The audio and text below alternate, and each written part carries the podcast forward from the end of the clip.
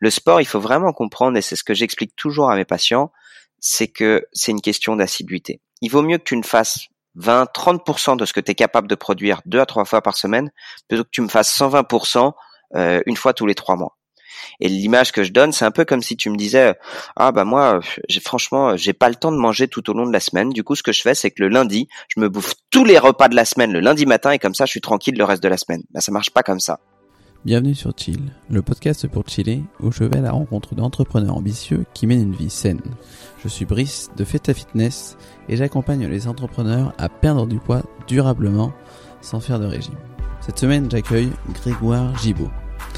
Grégoire est plus connu sous le nom de Major Mouvement sur les réseaux sociaux. Il est notamment très actif sur Instagram et YouTube, sur lesquels il vulgarise la kinésithérapie et donc la santé. Depuis deux ans, il donne des conseils bien-être au quotidien sur ses différents réseaux. Aujourd'hui, Grégoire est le kiné le plus suivi de France, totalisant plus de 230 000 followers sur tout réseau confondu. Avec Grégoire, on a parlé de sport, d'alimentation et de routine, et tout ça parsemé de touches d'humour à la majeure mouvement. D'ailleurs, restez à l'écoute jusqu'à la fin car il a une blague à se rouler par terre à vous faire découvrir. Pensez à laisser une note et un avis sur Apple Podcast ou iTunes, c'est ce qui m'aide le plus à gagner en visibilité. Merci à tous et bonne écoute. Salut Grégoire, je suis très heureux de te recevoir sur le podcast. Salut Brice, comment vas-tu? Ça va très bien. Euh, pour commencer, est-ce que tu peux présenter ton activité pour les auditeurs qui ne te connaîtraient pas? Alors, euh, donc Grégoire, c'est mon vrai prénom, mais j'exerce sous le, pseudonyme de Major Mouvement sur les réseaux sociaux. L'idée est très simple, c'est que je vulgarise la kinésithérapie et donc la santé sur les réseaux sociaux, Instagram, YouTube, LinkedIn, où je donne des conseils bien-être au quotidien. D'accord. Et ça fait combien de temps du coup que tu as commencé cette, Bientôt cette activité? Bientôt deux ans. Euh, bientôt deux ans là dans, dans trois semaines. Et euh, ce qui est d'assez dingue c'est que comme j'étais le premier à me lancer là-dedans on peut dire que ça a très bien marché puisque je suis euh, bah, actuellement le kiné le plus suivi de France. En même temps j'étais le seul au départ donc il n'y avait pas grand monde dans la course. Mais aujourd'hui tout réseau confondu je suis suivi par 230 000 personnes. C'est assez énorme. Et hein. combien de temps que tu que t'es kiné? Euh, 10 ans. 10 ans. Je suis kiné depuis 10 ans et je pense que cette expérience justement de kiné sur le terrain, d'être confronté à la vraie réalité, bah ça me donne vraiment bah, à la fois une légitimité, je pense, et puis de la, de la richesse dans mon contenu parce que je parle de la vraie vie en fait. Je parle pas d'une vie hypothétique, mmh. je parle de la vraie vie, des vrais gens qui ont des vrais problèmes de santé et avec qui il faut toujours trouver bah, un bon moyen de pouvoir à la fois euh, donner des bons conseils tout en euh, racontant un peu bah, des conneries et des blagues parce que d'être ce casse-couille qui raconte toujours des trucs super sérieux, bah en fait euh, c'est lassant pour tout le monde. Ouais, c'est chiant. J'imagine en fait que c'est justement parce que tu as vécu des choses sur le, sur le terrain avec tes patients que justement tu t'es dit pourquoi pas vulgariser tout ça sur, euh, sur Instagram? Comment ça t'est venu en fait euh, cette idée? En fait j'ai vraiment eu un, un, déclic. Ça faisait longtemps que je voyais à la fois les Américains faire des trucs de très bonne qualité, des comptes comme MoveU, Dr. Jaden ou The Performance Doc qui sont vraiment des contenus pour les kinés et coachs sportifs assez avancés ou sur lesquels j'ai appris beaucoup de choses que que j'avais pas appris à l'école, euh, des choses simples mais qui me permettaient vraiment de changer la donne avec mes patients. Attends juste une seconde. Et l'autre chose, je vais me moucher. Donc ça, le mouchage, c'est pas le moment le plus glamour euh, du podcast, tu sais. Mais en même temps, je sens qu'en ce moment, c'est la période où soit les gens sont aussi encombrés que moi. Bref. C'est naturel. C'est naturel. Hop, voilà Brice. Tu couperas au montage, hein, Brice. si tu coupes pas, je te préviens. je vais me moucher tout le live. Je vais te pourrir ton truc. je te disais. Euh, non, blague à part, tu coupes, tu coupes pas, je m'en fous, tu fais ce que tu veux. Euh, mais euh, qu'est-ce que je te disais? Ouais. Et donc d'un autre côté, où je voyais sur les réseaux sociaux, notamment dans le monde du fitness, beaucoup de choses sortir, euh, et forcément de temps en temps, ils allaient un peu parfois sur le domaine de la santé, et j'entendais, bah, je dirais pas des conneries, mais vraiment des discours qui dataient d'il y a 30 ou 40 ans, quoi. Euh, des, des, idées reçues, notamment sur les grandes pathologies qu'on croise, euh, la hernie discale, la tendinopathie, ou pour faire vite, euh, sur la hernie discale, ils vont t'expliquer que c'est en levant du poids, bah, que tu vas te faire une hernie discale, alors que a aujourd'hui, d'après les grandes études scientifiques, euh, ce serait plutôt la génétique hein, qui serait le facteur numéro un de prédisposition à la hernie discale, et, et pour la, tendinite, de dire qu'il n'y a rien à faire, si ce n'est d'arrêter l'entraînement, de se reposer, de mettre du froid et de s'étirer, or qu'en fait, bah, au contraire, il vaut mieux adapter son entraînement et faire en sorte de gérer euh, ce qu'on appelle le stress mécanique, faire en sorte que tes tissus puissent s'adapter. Ça, j'en parle vite parce que c'est des données dont je parle souvent, notamment sur ma chaîne YouTube, où j'explique exactement au niveau cellulaire comment ça se passe de manière très simple et revenir à du bon sens. Donc tu vois, d'un côté un peu euh, une inspiration américaine, de l'autre côté un peu une frustration française en train de me dire bon bah euh, il faudrait qu'il y ait un kiné qui se lance pour pour ramener un peu de vérité là-dedans alors vérité, je la mets toujours euh, entre guillemets parce que moi j'ai une très forte croyance scientifique euh, qui se remet. Donc, t'as entendu ce gros bip? Ou c'est seulement J'ai un petit bip, mais c'est rien. Comme j'ai mon nouvel ordinateur depuis hier et comme je te l'ai dit, je le manie pas super bien. J'ai des notifications dans tous les sens. Euh, bref, et donc je te disais, moi j'ai une très forte croyance euh, scientifique euh, bah, parce que ça fait dix ans que je suis sur le terrain et que j'ai dit suffisamment de conneries pendant dix ans pour dire un, jour bleu, le lendemain rouge et puis le surlendemain vert pour me rendre compte qu'en fait la vérité, elle se trouve vraiment dans la nuance. Et donc c'est toutes ces phases-là que j'essaie de raconter en vulgarisant parce que sinon ça, ça prendrait des heures. Et quelle était ta question de départ? Qu'est-ce que j'ai mangé ce matin? Oh bah voilà.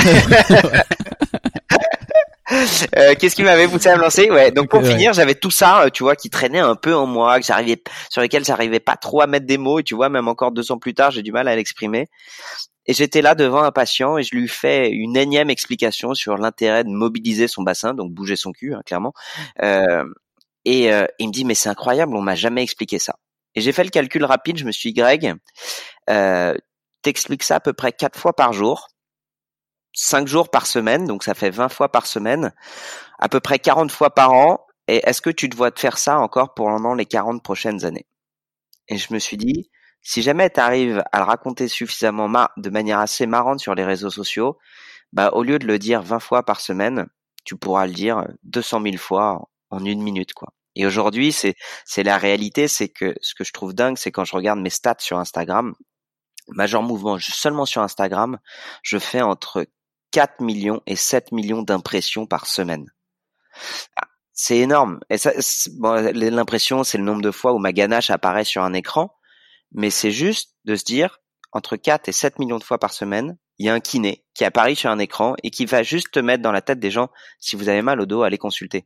Et pas moi, j'encourage jamais les gens à venir me voir moi, c'est pour ça que je, je donne pas mon, nom et que je me fais pas mon auto-promotion, mais juste de dire, en cas de douleur, il existe des solutions, allez consulter. Et la solution qui marcherait le mieux dans la plupart du temps, ce serait quand même le mouvement. Carrément. Je, je, suis d'accord et c'est une belle philosophie.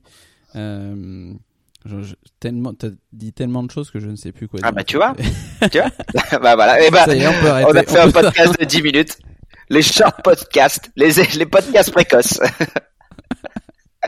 non mais c'est vrai que est-ce que hum, ça t'arrive en fait maintenant de, de voir des patients qui te posent des questions et t'as envie de leur dire bah, eh, regarde ma, regarde ma chaîne YouTube ou mon, euh... Insta, j'ai déjà dit Alors non, avec mes patients non. Euh, parce que mes patients, ils prennent le temps de se déplacer. Quand ils viennent me voir, ils viennent voir un kiné, ils viennent pas voir un guignol euh, sur les réseaux sociaux. Et dans ma tête, ce distinguo est très clair. Il peut même être parfois tellement clair que certaines personnes viennent voir Major Mouvement et puis peuvent être un peu surpris de voir un petit mec un peu sérieux. Mais pour moi, si tu prends le temps de te déplacer pour venir me voir, tu vas pas voir un one man show, tu viens voir un professionnel de santé.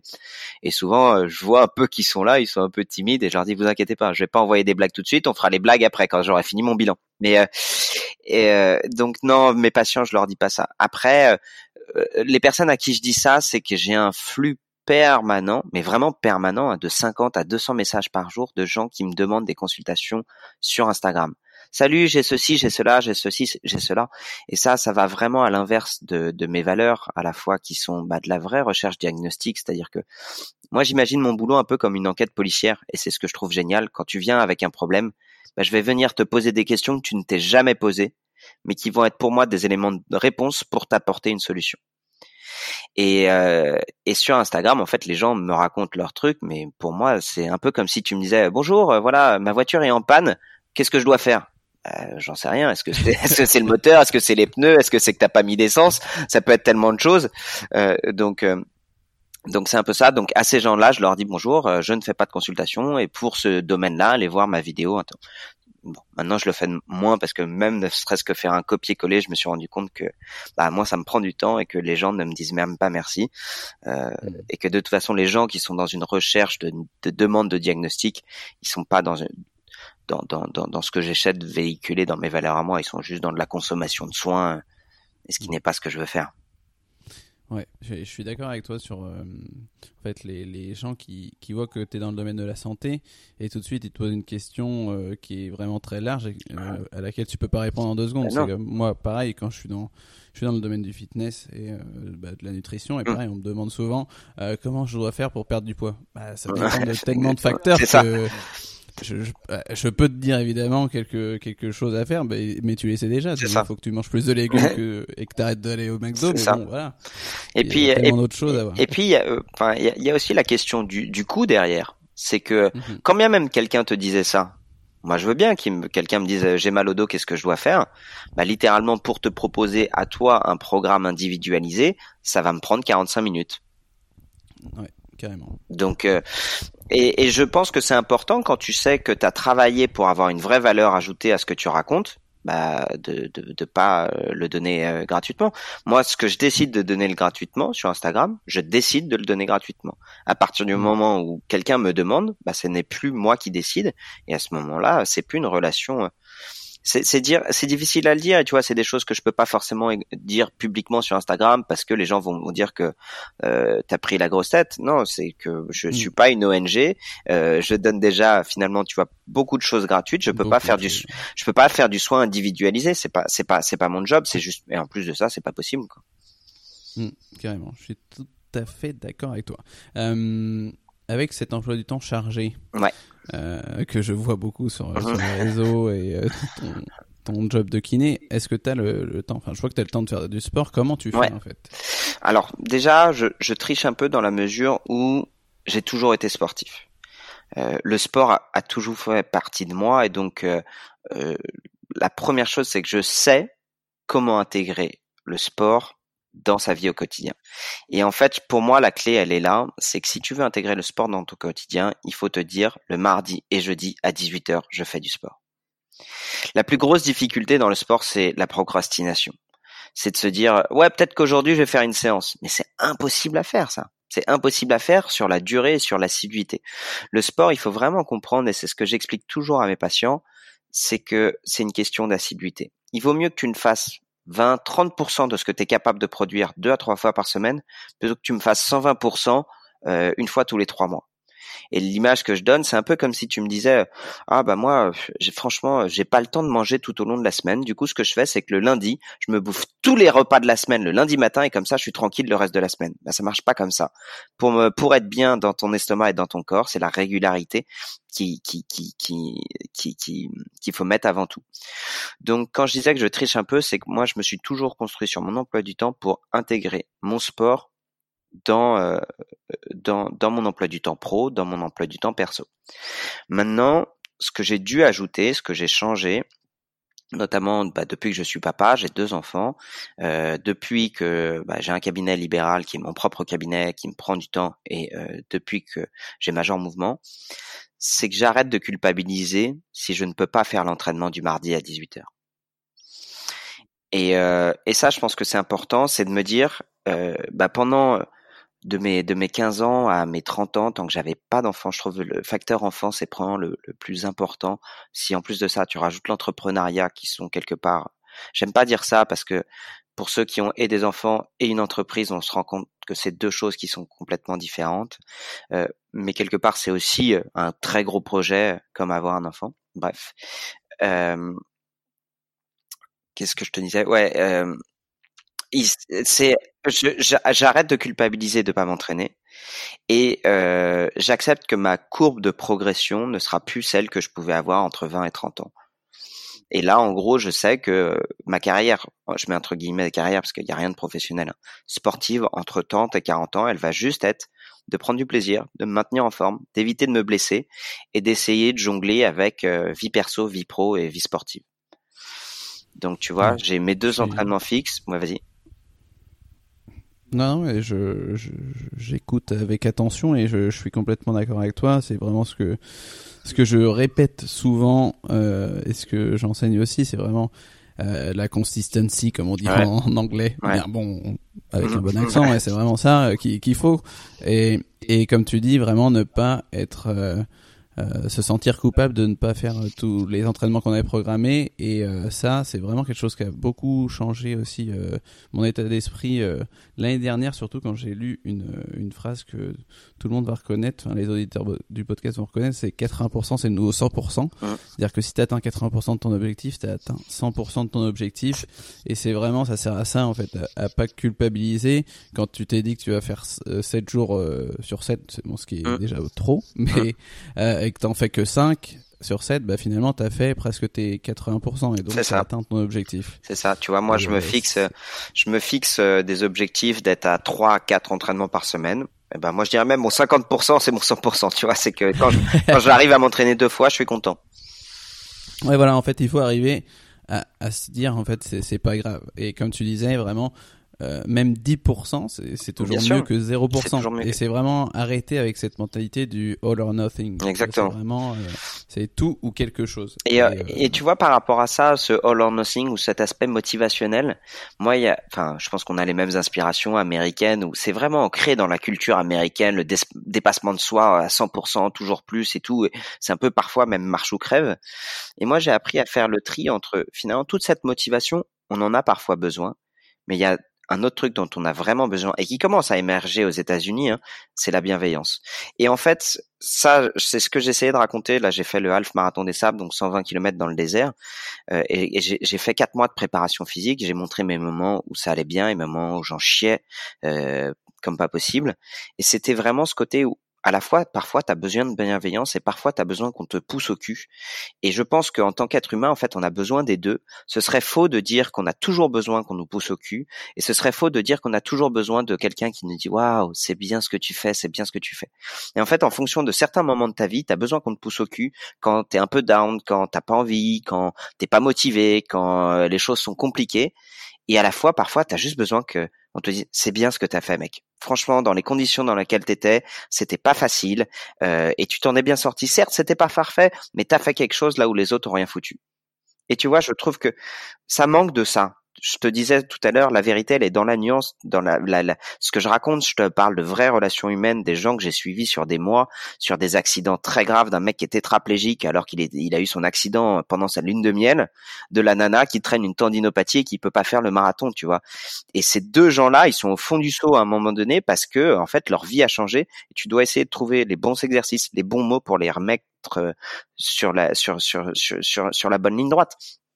Donc, euh, la vérité, elle est dans la nuance. La vérité, elle est dans, euh, ok, toi aujourd'hui, de quoi tu as besoin euh, Et cette finesse, cette justesse, elle est difficile. Elle est parfois trop lissée sur les réseaux sociaux. enfin, je, je, je, parle un peu au fil de ma pensée, hein, Brice, hein, mais mais c'est tout l'intérêt des podcasts, je pense. C'est c'est que parfois sur les réseaux sociaux, même les influenceurs s'enferment un peu dans leur propre image et dans leur propre discours. C'est si le, jamais le mec il a commencé à bien marcher parce qu'il a commencé à parler de motivation, il va s'enfermer dans la motivation, il ne va parler que de motivation et le il va même plus oser dire euh, les gars aujourd'hui euh, franchement j'ai eu la gastro hier, euh, je suis malade comme un chien, j'ai une gueule de merde et j'ai qu'une envie c'est de rien foutre.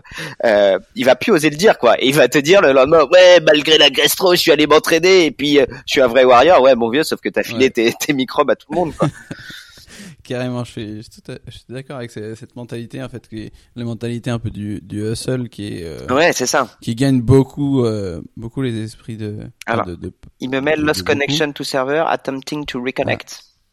Tu m'as toujours, tu m'entends Ouais, ouais, je t'entends. Ouais, moi aussi, me met ça, mais euh, tout va bien et ça a l'air d'enregistrer. Ok. mais ouais, je, je vois en fait que je pense c'est ce qui ce qui fait que ça marche aussi autant pour toi, c'est que tu montes ta vulnérabilité et les gens en fait ils se reconnaissent vraiment dans, dans ça aussi. Parce qu'au bout d'un moment, suivre quelqu'un qui te dit euh, euh, qu'il a fait ça, enfin qu'il s'est levé à 5 heures du mat, qu'il a, tout donné et tout ça, c'est pas humain en fait. C'est ça. Pas faire ça. Moi, Même si c'est très difficile de montrer euh, cette vulnérabilité aux autres parce que en fait t'as l'impression de te sentir faible et que les gens vont te rejeter. On a peur un peu du, du rejet quoi. C'est ça, c'est très vrai ce que tu dis. C'est c'est euh, et en fait il y a, deux choses qui, rentrent en jeu, c'est que euh, il y a un biais cognitif, notamment l'effet de Halo, où en effet quand tu regardes The Rock, putain, tu te dis ce mec il a tout compris à la vie. Euh, il a peut-être tout compris mhm. à la vie de The Rock. Moi, je prendrais pas la vie de The Rock. Euh, franchement, je me lèverais pas à 4 heures du matin pour aller faire 4 heures de muscu, euh, être le mec qui, qui est toujours au top. Je suis admiratif ce gars-là, mais je suis incapable. J'ai pas les ressources pour avoir la même vie que lui. Et puis en plus de ça, j'ai pas le même physique et j'ai plus de cheveux. Mhm. Mais mais je, je, prends pas la vie de The Rock. Et et et d'afficher un peu cette faiblesse, je pense qu'aujourd'hui, euh, c'est peut-être même le meilleur moyen de se réintégrer dans le groupe. Après, il faut pas passer dans l'excès. Si euh, je commençais à, raconter tous les jours bah, tous les petits désagréments que j'ai, euh, bah, ça finirait par faire chier tout le monde, quoi. Tu vois? Et donc, euh, c'est trouver peut-être un juste équilibre, moi, dans ma narration, de dire, bah ça, ça me prend vraiment la tête et j'ai envie d'en parler. Et quand j'en parle bah c'est brut de décoffrage et ça sort un peu sans filtre. Euh, je, je mets jamais en scène mes colères je mets jamais en scène mes mes souffrances. Mais quand je les raconte c'est qu'elles sont vraiment euh, tu vois elles me prennent au trip quoi. Ouais carrément. Euh, si on revient juste deux secondes sur euh, les sports que tu pratiques, ouais. quels sont les sports que tu pratiques? Euh, Alors, ça va pas vraiment parler aux gens, mais je pratique le jiu-jitsu brésilien depuis cinq ans. C'est un peu comme le judo, euh, mais euh, avec beaucoup plus euh, le côté au sol et peut-être un peu plus de liberté. Il y a moins de règles. Pour ceux qui connaissent pas, quand vous regardez le MMA, donc le mix martial arts, toutes les phases où ils sont au sol, où ils se foutent sur la gueule, bah ça, ça c'est dérivé du jiu-jitsu brésilien. Et donc ça, je fais ça depuis cinq ans. T'aimes bien te rouler par terre. J'aime bien me rouler par terre. J'aime surtout dedans le côté vraiment défoule euh, défoulage, défoulement. Défoulage, c'est dans, c'est ton, c'est ta machine à laver qui fait ça, non? Euh, Bref, ou euh, d'ailleurs, ça me fait penser. Il y a un mec euh, qui m'a donné cette, cette, cette métaphore pour le jiu-jitsu brésilien. Le jiu-jitsu brésilien, c'est un peu comme si tu essayais de, de faire sécher ton linge, sauf qu'il y a un mec à l'intérieur. et bref, et, et donc c'est un peu ça où vraiment tu vas, tu, tu te bats. C'est vraiment de la bagarre, ça fait du bien. où tu peux faire sortir tout toute la frustration, toute la colère. Et puis mmh. tu as tout le côté stratégique et technique. C'est que c'est un peu comme si deux mecs jouaient aux échecs, sauf qu'ils s'envoyaient les pièces à la gueule et qu'ils se foutaient sur et qui bah, voilà ils finissaient sur la table en train de se battre. Enfin bref, tout ça, ça me plaît bien. Euh, et tu voilà. quels, quels autres sports tu faisais du coup? Alors j'ai pratiqué beaucoup beaucoup de rugby euh, pendant pendant 15 ans. Euh, avant ça, j'ai pratiqué euh, un peu tous les sports. J'ai fait, euh, tu vois, pendant un an, euh, tennis, euh, gym, karaté. La gym m'a beaucoup aidé. Tennis, gym, karaté, puis finalement équitation. Et puis finalement, je suis arrivé à, à 12 ans au rugby et j'ai fait du rugby de mes 12 à mes à mes 30 ans, avec euh, deux ans euh, deux ans de pause quand j'étais ado pour des, des douleurs tendineuses. D'ailleurs, j'aurais dû faire de la kiné à l'époque parce que ça se soigne très bien, la maladie de sévère, mais à l'époque on m'en avait pas prescrit. Bref, euh, et j'ai dû arrêter le rugby à la suite d'une blessure, euh, d'une commotion cérébrale qui m'a vraiment vraiment vraiment emmerdé. Où bah, bah, pendant deux ans j'ai eu des troubles d'attention, des troubles de mémoire, mmh. grosse fatigue, et les neurologues m'ont dit qu'il fallait que j'arrête les sports de contact. Du coup, je me suis mis à la boxe. Et, et, euh, euh, et, donc j'allais à la boxe. J'ai vraiment bien aimé boxe anglaise, boxe française et jujitsu parce que je voulais me mettre au MMA. Et à chaque fois que je sortais des sessions de boxe, en fait, j'avais encore plus de migraines, j'étais pas bien, et du coup, bah, j'ai dû vraiment, vraiment arrêter les sports de contact. Et j'ai gardé quand même le jujitsu où t'as moins, t'as moins de contact à la tête. D'accord. Ok. Et hum, qu'est-ce qui, qui te pousse du coup à faire ça? Est-ce que disais sur le jiu-jitsu, c'est vraiment euh, le défoulement, le défoulage. Le défoulage. Aujourd'hui, c'est unique. Tu, tu le pratiques à quelle fréquence bah, Deux à trois fois par semaine. Alors je fais du CrossFit depuis euh, un an, mais je, dis que je fais du CrossFit. Honnêtement, je suis pas assidu du tout. Euh, je fais du CrossFit pour deux raisons, hein, parce que je trouve que euh, il y a le côté quand même euh, renforcement musculaire qui est très bon à la fois pour mon métier où j'ai besoin quand même d'avoir un peu de masse musculaire pour par rapport à l'exigence de mon métier hein, où je masse, je mobilise, j'étire des corps toute la journée, donc j'ai quand même moins intérêt d'être en forme. De deux, je trouve que c'est hyper intéressant bah, pour pouvoir enseigner des mouvements qui sont hyper pertinents. Alors pas forcément euh, des épaules jetés, mais tout ce qui va être euh, faire un bon deadlift, faire un, bon squat, euh, pouvoir être capable d'enchaîner pas mal de mouvements bah, d'explosivité, de box jump qui vont être hyper intéressants, notamment dans le traitement des tendinopathies. Et puis euh, notamment ça me sert aussi pour Instagram parce que aujourd'hui quand on me pose des questions purement fitness, bah, j'ai le vocabulaire, j'ai un peu de technique et ça me permet moi de savoir exactement de quoi je parle. Donc je pense que c'est important quand même que je m'y mette parce que si j'ai seulement l'outil rugby et jiu-jitsu brésilien pour parler de ma pratique sportive, ça va pas parler à beaucoup de gens. Donc le CrossFit j'en fais et le dernier gros avantage c'est que le CrossFit je m'entraîne avec ma femme et, euh, et donc ça fait du bien d'avoir du sport tous les deux, d'avoir notre moment à nous. Donc voilà. Euh, ta question juste avant, qu'est-ce que j'y trouve? Euh, je, je, vais être très franc. Je pense que j'ai une part de de ouais de colère, de ras-le-bol, de de, de, de, de contre la vie de manière générale, et ça me permet d'avoir un endroit où je peux où je peux, je peux extérioriser quoi. Où socialement il est admis d'aller euh, taper quelqu'un, d'aller euh, se foutre sur la gueule avec quelqu'un, de prendre une raclée contre quelqu'un, où il est là pour ça aussi. Tu vois, un peu comme euh, comme dans Fight Club, tu vois, où euh, tu t'es dit bon bah les gars, tout le monde est d'accord pour qu'on se foute sur la gueule, euh, pour combattre tout ce que t'as en tête, et puis et puis après tout le monde va mieux quoi. Mhm. Et tu vois, ouais, je finis juste là-dessus parce que je trouve que c'est intéressant. Enfin, sauf si tu trouves ça chiant, tu me le dis. Non, franchement, Greg, ça, bon. ça n'intéresse personne. euh... Fait m'endormir, Donc tu vois, ça, je vais le rajouter dans ma liste tout à l'heure de putain. euh... Non, je pense que en tant qu'être humain, on nous fait croire qu'on est dans une société civile et que tout le monde doit être lisse et gentil. Je pense que c'est complètement faux. Je pense qu'on est juste plus doué qu'avant pour cacher nos émotions et ça nous pète à la gueule. Et, et je pense que s'il y a autant de gens qui se sentent mal dans leur pompe, c'est probablement parce qu'ils osent pas exprimer ce qu'ils ont vraiment dans le ventre. Et que le sport, c'est un très bon moyen pour exprimer ce que tu as dans le ventre. Ouais. C'est c'est vrai. Ah, tu vois, ça valait le coup de pas s'endormir. Non, ça valait le coup. Ah, demandé... parti pisser, voilà.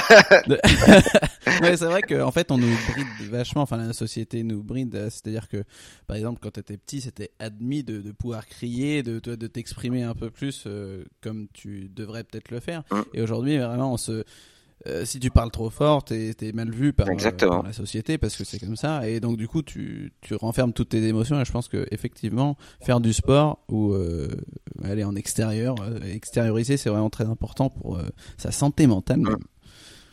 D'accord. Ah, tu vois qu'on était d'accord. Hein oui, on, est, on, est, souvent d'accord. Mais...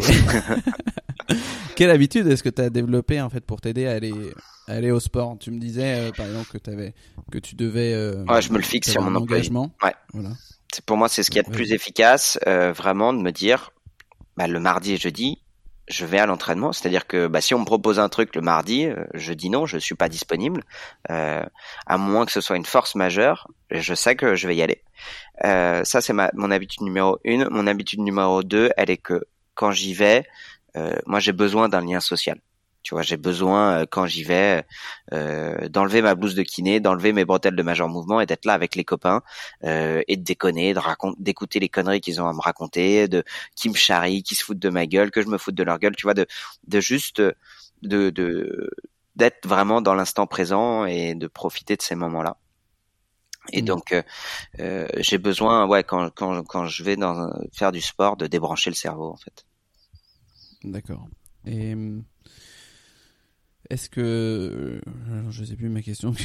ouais, mais écoute, c'est pas grave. Est-ce que tu est-ce que tu procrastines euh, quand il s'agit de faire du sport du coup? Est-ce que ça t'arrive Tu disais en cas de force majeure, mais sinon, est-ce qu'il y a d'autres fois où tu tu procrastines? Euh, J'ai procrastiné après la naissance de mon deuxième enfant. Ouais, pendant neuf mois. franchement, j'ai fait une, une, une année sportive euh, quasi blanche, hein, franchement. Euh, et, euh, et, je sortais du boulot, j'étais dans ma voiture, j'avais mon sac dans le coffre et je me suis dit ok, t'as plus qu'à y aller. Et j'avais qu'une envie, c'était de rentrer chez moi. et euh, et je, je, rentrais chez moi.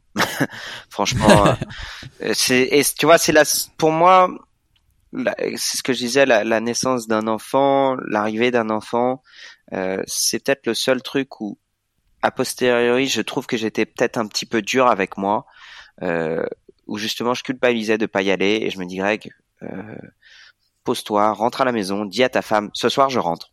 Je vais pas au sport, ce mmh. soir je rentre, j'ai envie d'être avec toi, même si c'est pour rien faire, euh, parce que c'est ça aussi qui est important. Et puis ma foi, euh, si cette année, bah, je ferai pas de compète, je ferai pas de combat, euh, je vais perdre les 3 kilos de, de muscles euh, saillants et, et congestionnés que j'avais gagnés, mais je vais les perdre et puis tant pis parce que je vais gagner beaucoup plus en étant à la maison sur le canapé à rien faire avec toi quoi. Et euh, c'est beau. Bah, c'est beau. Non mais j'ai une âme de poète. Donc, euh, tu vois, il y a de ça. Je pense que quand tu as un enfant ou alors quand tu vois des trucs graves de la vie qui viennent d'arriver, euh, un décès, une séparation, des, des vrais changements dans, dans, dans, ta vie, te dire, ok, mm. peut-être que là, le sport... C'est important de s'écouter. Ouais, ouais, ouais. Et puis le sport... Moi, je, je, dis toujours le sport, il faut arrêter d'imaginer le sport sur l'échelle d'une semaine, de deux semaines, d'un mois. Il faut voir le sport sur l'échelle de dix ans et même sur l'échelle d'une vie. Tu vois, hier j'ai eu une patiente qui vient me voir, elle fait du body, euh, du bodybuilding. Elle vient mhm. voir pour un petit blocage de dos, il y a rien, et je lui dis, euh, par contre, il faut t'arrêter pendant une semaine. Et je vois le monde qui s'écroule sous elle. Elle me dit, mais je peux pas m'arrêter pendant une semaine. Et là, tu vois, il faut un peu de la poigne. Il faut lui dire, mais qu'est-ce qui va se passer si tu t'arrêtes une semaine? Tu vas pas perdre? Non. Bon, bah alors ferme-la. Tu arrêtes pendant une semaine et on y retourne dans une semaine. Et il y a le côté un peu où, où je, je sais parfois qu'il faut être ferme, notamment sur les profils de gens qui pourraient être en surentraînement, euh, et de leur dire plus ne veut pas dire mieux. Euh, plus ne veut pas dire plus de résultats et même parfois en fait plus peut parfois dire moins de résultats sur le long terme. Et la question que je lui ai dit c'est ok tu fais du body tu dois faire du body pendant combien de temps? Pendant un an ou pendant deux ans? Elle me dit ah non pendant beaucoup plus pendant dix ans. Je dis bah, bah d'accord si c'est pendant dix ans alors accepte de perdre une semaine. Accepte mm. que dans ta carrière je dis carrière parce que c'est le mot qui est le plus facile, mais dans ta vie sportive, euh, ce sera en permanence. Euh, j'avance de trois pas, je recule de deux. Et c'est normal parfois de reculer de deux, puis ensuite avancer de trois. Mais d'imaginer que tu vas passer ta vie à avancer, c'est le meilleur moyen, euh, en fait, d'être complètement dans le déni le jour où tu te blesses et de le payer derrière. Tout à fait. J'ai rien à rajouter. Ah, tu vois? C'est trop. C'est c'est beau. Euh, quel conseil tu donnerais du coup à un entrepreneur qui, qui veut se mettre au sport? Euh, Je pense que pour un entrepreneur qui a envie de se mettre au sport, il faut qu'il se trouve un sport qui lui plaise, numéro un. C'est-à-dire qu'il faut pas qu'il aille à la piscine si ça le fait chier parce qu'on lui a dit que euh, était tout le temps euh, voûté et qu'il faut qu'il aille à la piscine pour se redresser le dos. N'importe quel sport muscle, euh, la piscine pas plus qu'un autre et il suffit juste de faire du sport de manière régulière. Donc choisissez un sport qui vous plaît. Ensuite de ça, en tant que ben, major mouvement, moi j'ai découvert, hein, c'est aussi un peu le, milieu de l'entrepreneuriat. Moi j'ai appris sur le tas ce que c'est de gérer des réseaux sociaux, ce que c'est de gérer des conférences et, et, et, et travailler 80 heures par semaine, 80 heures par semaine, on s'en fout.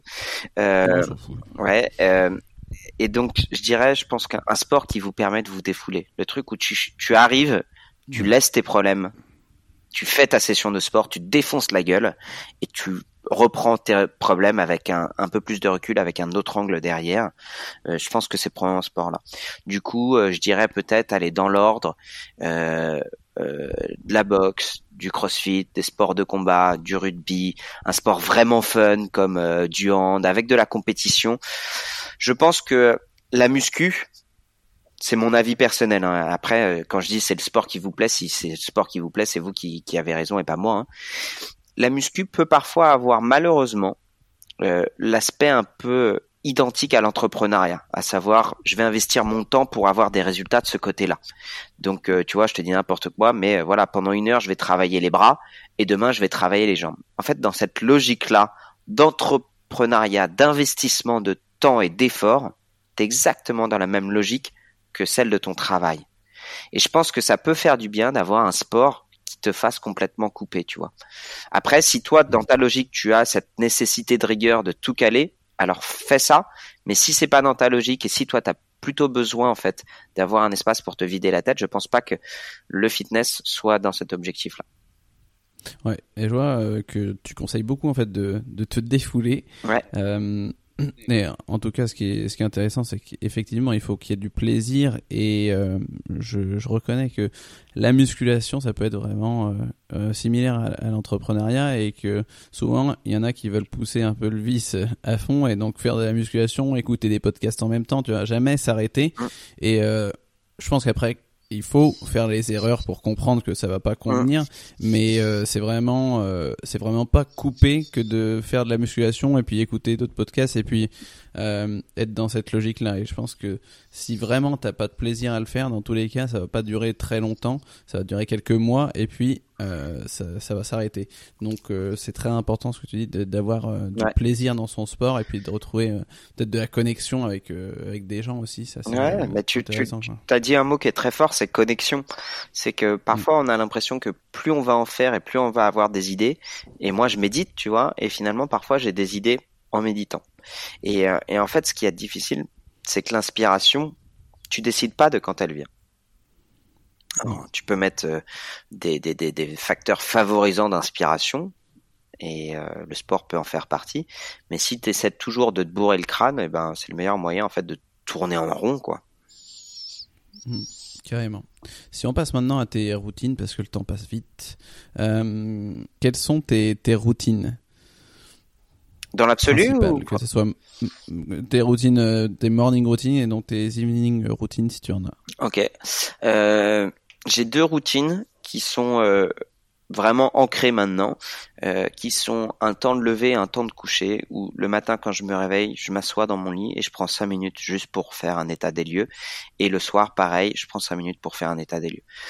Euh, parfois, je le combine avec de la méditation, euh, soit guidée ou non guidée, donc c'est-à-dire avec une application qui te dit faites, ce- faites ceci, faites cela, ou parfois non guidée. Euh, tu m'entends toujours? Oui, oui, je t'entends toujours. Euh, donc ce que je te disais, c'est ces deux ces deux moments-là, c'est probablement les deux routines euh, qui sont les plus ancrées chez moi. Ok, donc si on reprend euh, sur les routines, bon, on a eu un petit problème de, de son hein, pour, euh, je sais pas comment je vais le monter, mais bon. Bref, on va enchaîner sur tes, euh, sur des routines et, et, euh, une question que je pose souvent. Au cours des cinq dernières années, quelle nouvelle croyance, attitude ou habitude a le plus amélioré ta vie? Euh, la méditation, clairement. D'accord. Qu'est-ce que t'as, qu'est-ce que ça t'a apporté? Euh, c'est marrant parce que j'ai fait une vidéo YouTube qui va sortir normalement demain, donc euh, le 29 janvier, euh, sur exactement sur ce que ça m'a apporté et comment j'en suis arrivé là et tout. Euh, et donc euh, la méditation, ce que ça m'a le plus apporté, c'est de plus profiter de l'instant présent, c'est-à-dire quand tu es là, d'être vraiment là, et de deux, de prendre vraiment du recul par rapport à toutes les pollutions euh, émotionnelles du quotidien. C'est-à-dire de plus être à l'écoute de mes propres émotions, les positives comme les négatives, et de un peu prendre un pas de recul par rapport à toi-même et te dire ok, ça c'est important, ça ça l'est moins, ça il n'y a pas de raison que je me prenne la tête pour ça, ou ça par contre ça nécessite que, que je m'y attarde un peu plus. D'accord. Euh, ouais, c'est très important en fait de faire ce constat, de, de voir que c'est pas grave. On peut, il y a des situations pour lesquelles on, on se stresse, on s'angoisse, et c'est vraiment euh, pas grave par rapport à, à, à d'autres choses, quoi. Ouais, tu vois, là par exemple, typiquement, euh, moi depuis 4-5 jours, j'ai vraiment une sensation de peine euh, depuis euh, la mort de Kobe Bryant. Euh, N'étant pas particulièrement fan de basket, mais par contre j'ai une grande admiration pour les grands champions de manière générale.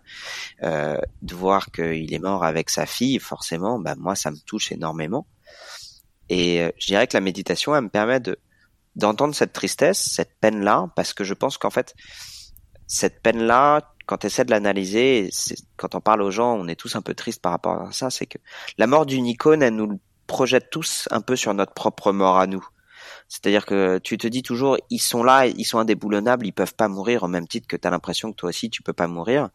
Et quand ils meurent, t'es triste pour eux. Quand ils meurent avec leur enfant, t'es triplement triste, ça se quantifie pas, mais t'es encore plus triste, et tu te dis bah merde, en fait déjà moi aussi je peux mourir, et moi aussi mes enfants peuvent mourir, et c'est pas parce que t'es une icône, c'est pas parce que t'as tout réussi que t'as réussi à vaincre la mort, et bref, cette tristesse là, tu l'entends, tu l'écoutes et tu te dis ouais, ok, je suis triste, je vais exprimer ma tristesse, mais il faut que cette tristesse elle nourrisse aussi mon ambition d'être plus heureux et de plus profiter des gens que j'aime. C'est con, mmh. tu vois, mais je trouve que c'est des. Une fois que tu as ce recul-là de te dire, ouais, je vais en tirer une leçon. C'est plus la même histoire. Carrément. Et on croit souvent en fait que la méditation c'est euh, ne rien penser pendant des minutes et des minutes, mmh. mais c'est vraiment en fait euh, essayer de pas prêter attention aux pensées qui passent dans ta tête ça. et euh, essayer de faire le vide, et qui est très très compliqué finalement. Bien sûr.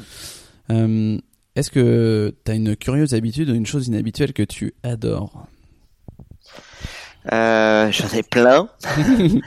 euh, je crois que ce que j'aime le plus faire, c'est regarder mes enfants jouer, mais euh, au sens euh, euh, vrai du terme, c'est-à-dire que quand je joue avec eux ou quand je les regarde jouer, je joue vraiment avec eux. Je joue pas au papa qui joue avec eux, tu vois. Mmh je, je surajoute pas, je suis vraiment à fond dans le truc.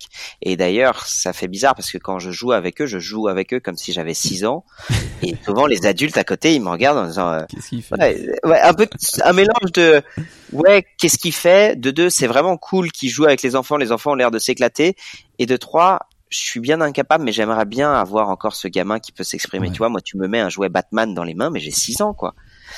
Et, euh, et j'en ai rien à foutre qu'il y ait 30 adultes qui me regardent euh, en disant mais qu'est-ce qu'il fout Et parce que bah moi je m'éclate avec les enfants. Mm. Donc euh, ouais c'est peut-être un truc que je fais.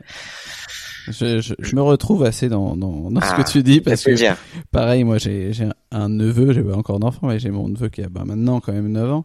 Mais euh, c'est pareil quand je joue avec lui euh, je suis un, un, vrai gosse et euh, et enfin j'adore ça. Et je me dis mais j'arrêterai jamais en fait d'être un gosse comme ça. Et c'est pareil il y a mon frère qui a un qui a un chien mais je joue avec lui, je me roule par terre comme si j'avais j'avais 5 ans quoi. et, j'adore. Ça fait du bien, ça fait du bien. Et, euh, et, tu vois, ça, ça revient un peu à tout ce qu'on s'est dit par rapport au sport, de laisser exprimer ce que tu as envie d'exprimer quoi. Et si les gens euh, socialement ils pensent que c'est malvenu, bah tu t'en cognes complètement. Tout à fait. tu vois, tant que c'est pas mal ce que tu fais, je te dis pas ouais, moi j'ai envie de taper sur euh, sur les animaux, je le fais parce que j'ai envie de le faire. Non, ça c'est illégal, c'est c'est c'est immoral, c'est tout ce que tu veux. C'est juste si tu as envie de faire quelque chose et que ça ne nuit pas aux autres, go. Yes. Est-ce que tu as une mauvaise habitude que tu, dont tu aimerais te débarrasser? Ouais, je fume deux clopes par jour. Combien? Deux. Je fume ah deux clopes par jour. Ouais. Euh, J'espère que mon assureur va pas écouter le podcast parce que je lui ai dit que j'avais arrêté. Mais euh, ouais. tu vois, j'en prends une euh, le soir euh, et une parfois à l'heure du déjeuner. Ça, ça me fait du bien. C'est un petit moment pour moi. Je sais que c'est pas bon pour la santé, mais euh, mais j'ai pas en fait vraiment envie d'arrêter. Euh, ça, ça, touche pas sur mes performances sportives et je prends du plaisir à le faire, mais euh, je sais que c'est pas bien. Mais je, en fait, on a souvent cette cette pensée aussi de vouloir tout éliminer, ce qui est mauvais, des choses comme ça. Et, et, finalement, en fait, il n'y a pas de bonne ou mauvaise habitude à proprement parler. C'est que tu le fais parce que tu en attends une récompense. Et euh, pour l'instant, c'est assez satisfaisant pour toi euh, cette euh, cette routine-là, en fait, pour avoir cette récompense de se, se, sentir un peu moins stressé ou je sais pas quoi, ce que tu attends de, de la cigarette, c'est satisfaisant. Et en fait, c'est que quand tu auras envie de changer ou quand tu te rendras compte que peut-être que cette cigarette, elle t'apporte pas ou elle t'apporte plus que tu voulais, que tu que euh, t'arrêteras. Mais bon, effectivement, deux cigarettes par jour, c'est pas non plus euh, grave. Et puis, comme tu le dis, si t'as pas envie d'arrêter, bah en fait, c'est pas grave. En fait, tu vois, c'est que si, si, je vais être tout à fait franc par rapport à cette cigarette, c'est c'est pas une fausse excuse, c'est que je fume en pleine conscience, à la fois de ce qui me pousse à fumer, c'est-à-dire que j'ai engrammé dans mon cerveau le circuit de récompense de la hmm. pause de la cigarette, c'est-à-dire que finalement la cigarette n'est qu'un prétexte, je pourrais aussi bien aller sortir, me foutre dehors, penser à autre chose.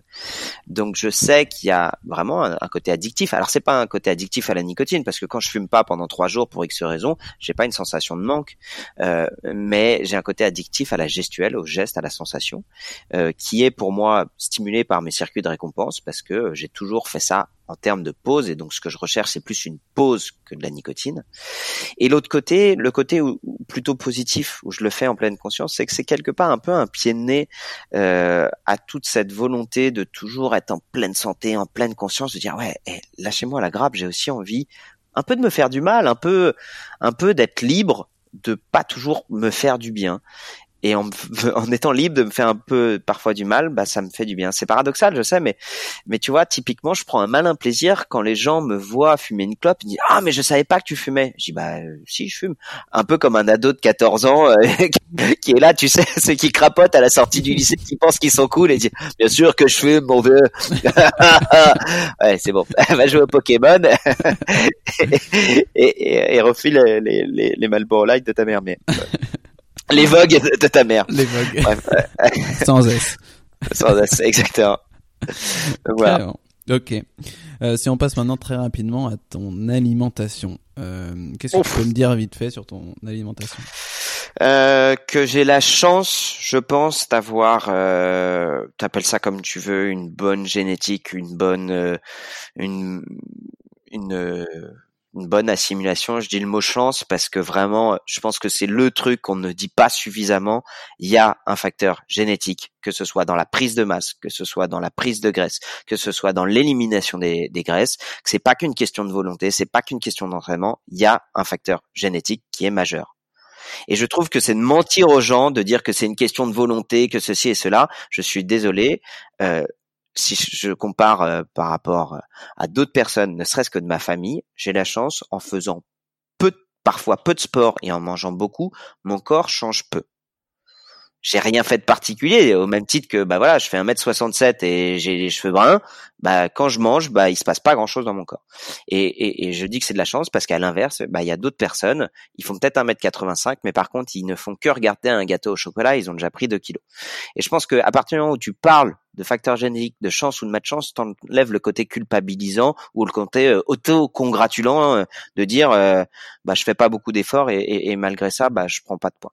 Donc euh, pour revenir à mon alimentation, le fait que je sache ça, le fait que je le combine à quand même un entraînement régulier, fait que au niveau de la bouffe, je peux me permettre pas mal d'excès. Alors attention, quand je vais parler d'excès, c'est des excès qui sont raisonnables. C'est-à-dire que euh, je mange relativement peu en quantité, j'arrive vite à satiété, c'est-à-dire que je mange entrée ou plat. Je ne vais pas prendre entrée, plat, dessert, euh, sachant que j'ai plus un goût pour le sucré. La plupart du temps, je fais plat, sucré et je finis rarement mes assiettes. Euh, ce que je fais, ah oui, petite parenthèse, je conserve toujours toute ma bouffe, même quand je suis, je vais au restaurant, je fais partie de ces casse-couilles qui, qui demandent toujours un doggy bag, et je trouve ça très mal, enfin, je trouve ça très dommage en fait qu'on qu'on qu'on considère les gens qui demandent des doggy bags comme des pinces, comme des rapias. Il y a quand même un moment donné, euh, faut arrêter de gâcher de la bouffe, et je préfère passer pour un casse-couille de service, et j'hésite même à venir avec mes Tupperware au restaurant, tu vois, d'en être là. mais, mais, mais je pense que d'ici 4-5 ans, euh, ça, ça, deviendra normal, tu vois, d'arriver au restaurant avec tes Tupperware. Ma foi, t'as acheté ta bouffe, que tu l'aies acheté, c'est c'est quand même dommage que si tu finis pas ton assiette, qu'elle finisse dans une poubelle. Autant qu'elle finisse dans ton frigo à la maison, que tu puisses le remanger. Donc ça, j'aimerais faire évoluer les sensations, les, les, les, les mentalités là-dessus. Donc, euh, je fais partie de ces, ces, ces gars-là.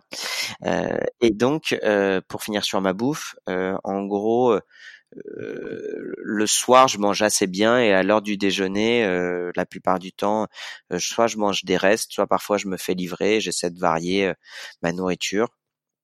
J'ai pas de règle très très stricte du fait que j'ai j'ai une certaine bah, liberté dans la nourriture que je mange, mais j'essaie de varier toujours avec bah, quand même une grosse base de légumes. Ah oui, petite chose aussi, vu que j'ai pas vraiment de conseils à donner sur ce que je fous dans mon assiette, j'ai des conseils un peu sur comment je remplis mes assiettes.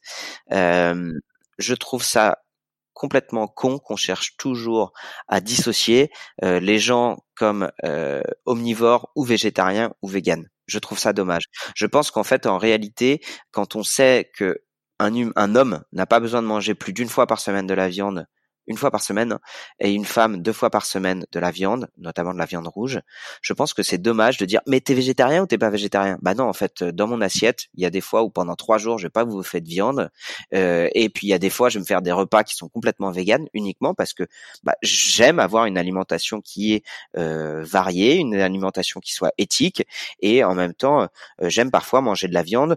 Je mange moins de viande mais issue de bonne qualité, à la fois sur euh, bah, des bons principes éthiques d'élevage et sur de la bonne qualité en bouche de viande. Donc, euh, je me considère ni comme l'un ni comme l'autre, euh, ni comme euh, encore l'un. Je me considère juste comme quelqu'un qui sait ce qu'il a dans son assiette, qui sait exactement ce que ça a coûté en termes de vie humaine, ce que ça a coûté, enfin pas humaine, euh, animale. Euh, et euh, je dirais donc encore une fois un peu comme tu vois la clope, c'est de le faire en pleine conscience. Je sais ce que j'ai dans mon assiette. je sais que bah si jamais je vais me faire un gros plat en sauce le, mardi midi, bah le soir je vais soit compenser par une grosse séance de sport ou alors manger un peu plus light. Je sais que si jamais je mets de la crème fraîche, bah je pourrais le remplacer par du yaourt grec. C'est exactement le même goût, mais c'est pas du tout le même truc calorique à la fin. je sais que je vais quand même de temps en temps mettre des graines sans passer pour un, un barjo qui mange des graines à chaque truc. Tu vois, j'ai une alimentation qui est très libre, qui correspond en fait à mes besoins et à mes envies. Hmm. Ce que j'entends en fait, c'est que euh, elle est libre dans ton alimentation, mais comme tu connais en fait les grands principes de, de l'alimentation, que tu sais ce qu'il faut que tu manges, tu manges quand même euh, très majoritairement euh, bien. Et euh, je pense que c'est aussi pour ça, je suis d'accord qu'il y a des gens qui, euh, bah, qui ont un métabolisme qui consomme beaucoup plus de, mm. de, de, calories, etc., qui ont beaucoup plus de facilité. Mais je pense aussi que euh, ces gens-là, dans tous les cas, ils mangent pas n'importe quoi parce que ah, oui, ça, ça, ça marcherait pas. Et juste pour un mettre point, pour... ouais, vas-y. Juste un point pour revenir là sur, tu disais sur la génétique et euh, la volonté. Enfin, c'est vrai que souvent enfin, c'est un peu la mentalité des régimes qui nous ont appris à, dire que c'était vraiment que de la volonté pour perdre du poids et que justement, si tu prenais du poids, c'était de ta faute à toi. Et je suis d'accord que ça, c'est vraiment une mentalité à bannir parce que on est, il y a des industriels qui payent des millions, des milliards pour euh, nous euh, mettre la, la, nourriture la plus attirante possible pour qu'on euh, mange toujours plus. Et donc, c'est pas vraiment de notre faute si on mange plus, etc. mais à l'inverse, en fait, quand tu dis que il y a des bonnes et mauvaises génétiques, ça me gêne un peu, un peu parce que euh, il y a des gens qui peuvent se dire, bah en fait finalement je suis comme je suis et je pourrais pas changer. Et euh, je pense qu'on peut toujours changer, même si effectivement euh, tu as toujours euh, une contrainte peut-être supplémentaire parce que tu as tendance à prendre un peu plus de poids que que, que l'autre. Et mais il y a quand même des solutions et c'est pas de se ruer enfin sur la volonté, faut peut-être mettre en place de petites habitudes et euh, y aller progressivement et des choses comme ça. Et, euh, et, voilà ce que je voulais dire. Ben encore une fois, nous sommes d'accord, Brice. Hein. Il y a, tout n'est pas lié, enfin tout n'est pas que génétique. Et tu l'as très bien dit quand je dis il y a des bonnes et des mauvaises génétiques, c'était euh, au sens où bah c'est une c'est une base, mais que derrière tu peux modifier ta base et modifier littéralement.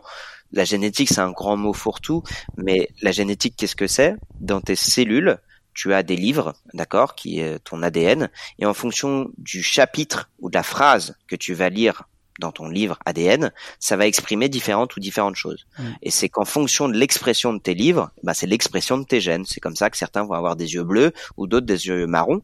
Donc c'est une base. Je te dis pas que par contre, une fois que tu as des yeux bleus, tu vas pouvoir en transformer des yeux marrons, mais par contre, tu vas pouvoir. Euh, voilà, là c'est un mauvais exemple parce que clairement tu peux rien, tu peux rien y faire tellement il y a, y a une, une spécificité génétique à ce niveau-là. Mais ce que je veux dire par là, c'est que tu as toujours la possibilité en fait par tes habitudes de vie de modifier l'expression de tes gènes. Tout à fait. Je... Tu peux mettre des lentilles, voilà. voilà. Le mec retombe toujours sur ses pattes. C'est dégueulasse, mais je retombe sur mes pattes quand même. C'est effectivement ça. Euh, tout à fait ça. Euh, passons maintenant à la dernière euh, petite section. J'ai trois questions à te poser, Grégoire. La première, la recette que tu aimes préparer ou bien le plat dont tu ne te lasses jamais? Euh, les, les, escalopes à la crème et au bacon et au riz euh, de ma grand-mère. Ça, je pourrais en manger tous les jours. Ça et, euh, et le, le, tartare de saumon. Ça, c'est très bon. D'accord. Euh, quel est ton film préféré? Hum, J'en ai deux. Ce serait Léon et Forrest Gump. Ok. Et pour quelle raison Dans les deux, euh, ils sont, un- on peut penser qu'ils sont à l'opposé, mais dans les deux, il y a des mecs, euh, bah, tu- typiquement qui partent, qui sont pas des, c'est pas des lumières, mais euh, mais qui mettent tout leur cœur à l'ouvrage de la tâche qui qu'on qu'on leur met sur sur sur sur, sur, le nez. Et, et j'aime bien ce côté euh, du, me- du mec qui part pas avec toutes les cartes en main, mais avec une telle volonté, il lui arrive des trucs de dingue. Ouais, et c'est marrant que tu te dises euh, Forrest Gump parce que le, la dernière personne que j'ai interviewée, Lucas Maria Pragra Sam, si j'arrive à prononcer son nom, euh, a dit aussi Forrest, euh, Forrest Gump. Et lui, il disait pour son côté un peu de sa vision de la vie, il est toujours heureux en fait. Ouais. Euh, et il veut toujours faire euh, du bien aux autres en fait, C'est ça. et de faire le mieux de son mieux. Et c'était vraiment quelque Exactement. chose qui, qui lui Ouais, c'est un beau, un très beau film. C'est un très beau film. Carrément. Euh, Est-ce que tu as une, une anecdote en rapport avec le sport ou l'alimentation? Euh, tu me laisses deux minutes? Euh, J'en ai plein, mais euh, faut, que ce soit axé, euh, axé quoi? Oh, Ça peut être axé tout, c'est- ça peut être drôle, tu vois. Allez, ouais, on va la faire. farfelu. On s'en fout, on va, on va aller faire une, une graveleuse à l'heure, parce que c'est toujours marrant les graveleuses. Oui. Euh, donc, euh, c'est arrivé il y a trois semaines. Donc, au jiu-jitsu brésilien, quand tu combats, un des buts, c'est de faire une clé d'articulation. Donc, tu vas mettre le coude, le genou, la hanche, ce que tu veux, dans une position où ça fait tellement mal que l'adversaire tape et dit, ok, tu m'as battu, euh, j'ai trop mal. Fin du, fin du truc. Et donc, j'étais euh, en train de, de, de, de tourner contre euh, une, une ceinture violette, donc Suzanne, qui est une très jolie jeune femme. Et Suzanne, on s'entraînait où elle était sur mon dos et elle devait essayer de m'étrangler. Et par rapport à ça, en fait, elle devait positionner ses talons entre mes deux genoux pour vraiment contrôler mon bas du corps. Et un moment du nez, je sais pas ce qu'elle a fait, Suzanne, mais avec ses deux talons, elle m'a chopé la peau des couilles et elle a écrasé ses deux talons sur mes, sur, mais littéralement sur la peau des couilles. J'ai eu mais, tellement mal. J'ai tapé tout de suite et elle me dit mais qu'est-ce qui s'est passé? J'avais même pas commencé l'étranglement. Je lui ai dit tu m'as fait une clé de couille. Voilà. Donc euh, c'était complètement inédit. On s'est évidemment beaucoup marré et depuis à chaque fois qu'elle me voit, elle m'appelle clé de couille. Alors c'est assez marrant. Donc euh, voilà, c'est un beau surnom, hein, clé de couille. donc, euh, donc voilà. Très belle, très belle anecdote. Et comme je vois que t'es d'humeur, d'humour, euh, d'humour, d'humeur à faire de l'humour, est-ce que t'as pas une, une petite blague pour la fin? Euh, si j'en ai une, ben, euh, moi je l'adore. Alors, c'est un mec comme ça, il est, il est dans le froid, il a super faim et, il est sur la glace comme ça et il a tellement faim qu'il commence à faire un trou dans la glace, il, creuse la, la glace pour essayer de choper un poisson et là il entend une voix mais comme il a jamais entendu qui lui dit il n'y a pas de poisson ici et là le mec putain il entend une voix c'est pas possible il, il commence à être dingue il dit mais mais qui est-ce qui parle? Mais la voix ne répond pas. Et là, il recommence. Au bout d'une heure, il a trop faim, il commence à gratter la glace encore. Il gratte, il gratte, il gratte, il gratte. Il se dit, putain, je vais avoir un saumon là-dessous. Je vais pouvoir me remplir la panse, ça va faire vraiment du bien. Et là, la voix reprend encore plus fort. Il entend la glace trembler. Il n'y a pas de poisson ici. Oh, putain, le mec, mais il a des frissons dans tout son corps. Il se demande, putain, mais c'est pas possible. Et encore, au bout d'une heure, il se dit, tant pis, j'y vais, même si je dois mourir, j'y vais, je vais, je vais crever de faim. Sinon, il creuse la glace, il creuse la glace, à s'en péter les ongles. Et là, la voix reprend, mais comme jamais. Il n'y a pas de poisson ici. Et là, le mec se jette à terre, il en peut plus. Il dit, mais putain, mais s'il vous plaît, mais qui est-ce qui parle? Et la voix répond, c'est le gérant de la patinoire.